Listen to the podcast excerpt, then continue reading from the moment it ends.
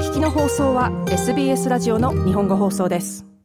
今年2022年2月に始まったロシアのウクライナ侵略から10ヶ月。厳しい冬がやってきています。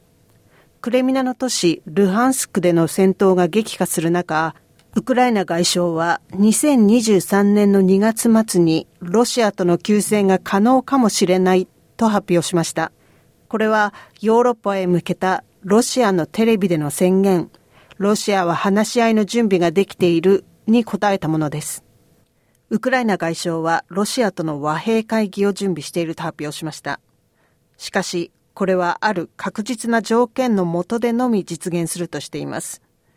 ディミトロ・クレバ、ウクライナ外相が AP 通信に話したところによると、もし和平会議が実現するとすれば、侵略1年目にあたる頃、アントニオ・グテレス国連事務総長を調停人とするのが望ましいとしています。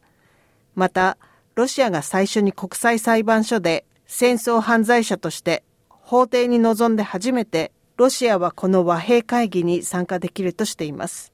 Uh, UN Secretary General was one of the first 国連事務総長はウクライナ大統領が最初に話した外国の高官です。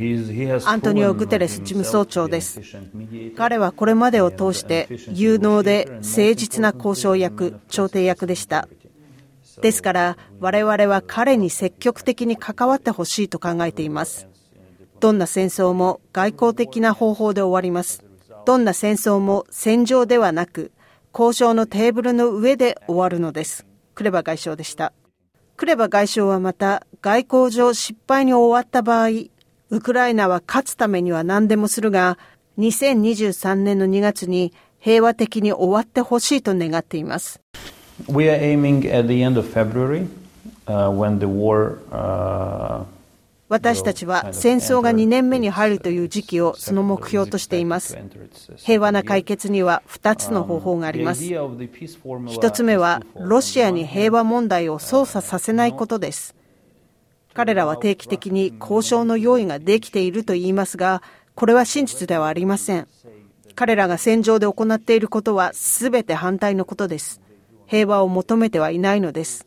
クレバ外相でした。11月にパリで行われた G20 サミットで、ウクライナは10項目の平和プランを発表しました。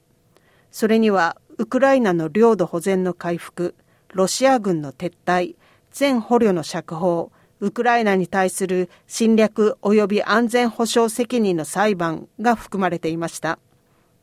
これはウクライナで特別軍事作戦を開始してから8ヶ月、ロシアにおいて社会経済の変化が続いているためでした。しかし、一部の地元住民はその影響は多くの人が予測したほど悲惨ではないとしています。ですが、2月24日から両国で数万人が死亡し、紛争の恐怖から何百万人もの人々が家を追われました。アンドレ・クラマーはロシアの自由民主党メンバーでウクライナ・ドネツクにいます。彼はロシアが制裁に対し適応していると話します。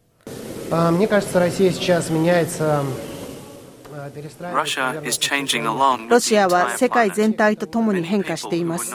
この変化に対し準備不足だった人々はついていけていません。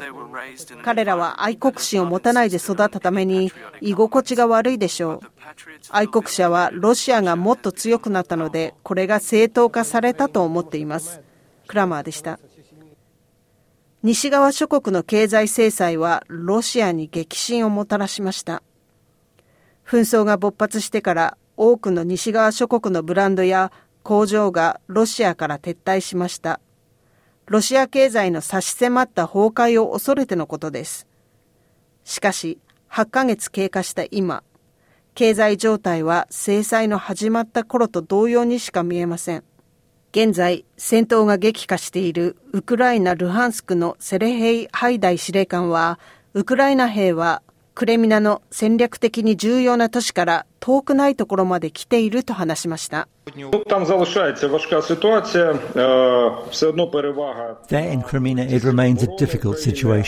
クレミナはまだ困難な状況です。しかし、利点としてはウクライナの防衛軍にあります。少しずつ前進しています。しかしクレミア解放疑惑についてメディアが多くの情報を持っているとかクレミナに我々の軍がすでに到着しているとかという情報は正しくありません。しかし兵士はすぐ近くまで来て戦っています。ハイダイ司令官でした。ハイダイ司令官はまたほぼ完全にモスクワ同盟軍の支配下にあるルハンスク地域の人道状況についても語りました。Та територія, де проходила активна фаза бойових дій, великі міста. 軍事行為が活発だった領土、すなわちルビシネとセベドロドネツクの大都市では危機的な状況であると責任を持って言えます。占領隊は大都市での冬の生活を準備していませんでした。あまりにも原始的で信じられませんが、 高層ビルに暖房のための薪を見せびらかしながら持ち込みました。1回か2回です。住民が家を温めるために薪を使うので、町からはなくなっているはずです。そして今森に行くことはとても危険です。地雷があるのです。ですから大都市ほど街中で木が切り倒されているのです。ハイダイ司令官でした。ウクライナのゼレンスキー大統領のアドバイザーの一人は、バクフムトを一掃したロシアを非難し、またロシアとの和平交渉をするべきだとしたキーフに訴えた人々を非難しました。ウクライナのバクタンという名の兵士が人道主義がどうなってしまったのかを嘆きました。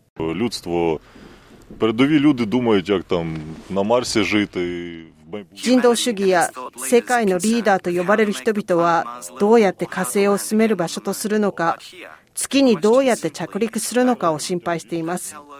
ですがここでは問題はただバクフムトのことです。また、ロシア人はどうしてこんなに過当になってしまったのか。人間は戦争ではなく、もっと自分自身に重きを置くべきです。我々の生活やテクノロジーの発展に力を注ぐべきです。もしそうであれば、すべての人道主義に集中すれば、すべての戦争を止める方法が見つかるでしょう。そして重要なことは、一般的に独裁的に他の国を制圧するという野望を持つ国を許してはいけません。なぜなら、そのようなことはもう過去のことなのですから、バクタンでした。ロシアの国営テレビ RT は、次に何が起こるかヨーロッパに警告する78秒のビデオを放送しました。それはクリスマスの日にヨーロッパの家族がいて、清この夜の歌がバックに流れるものでした。クリスマス2021のロゴが画面に現れ、クリスマスプレゼントとして少女に赤い蝶ネクタイをしたハムスターをプレゼントします。そしてクリスマス2022のロゴが現れます。同じ家族ですが電気がなく寒そうにしています。父親が電気モーターをハムスターの回し車と接続します。ハムスターが走るとクリスマスツリーの電飾がつきます。そして2023年のクリスマス、この家族はダイニングテーブルを囲みますが、何も食べるものがなく、小声、ひもじい思いをしています。家はろうそくだけで灯され、この家族はペットのハムスターを食べることになります。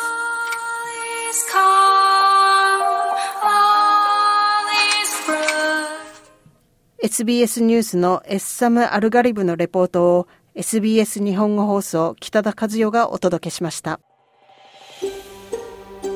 SBS 日本語放送の Facebook ページで会話に加わってください。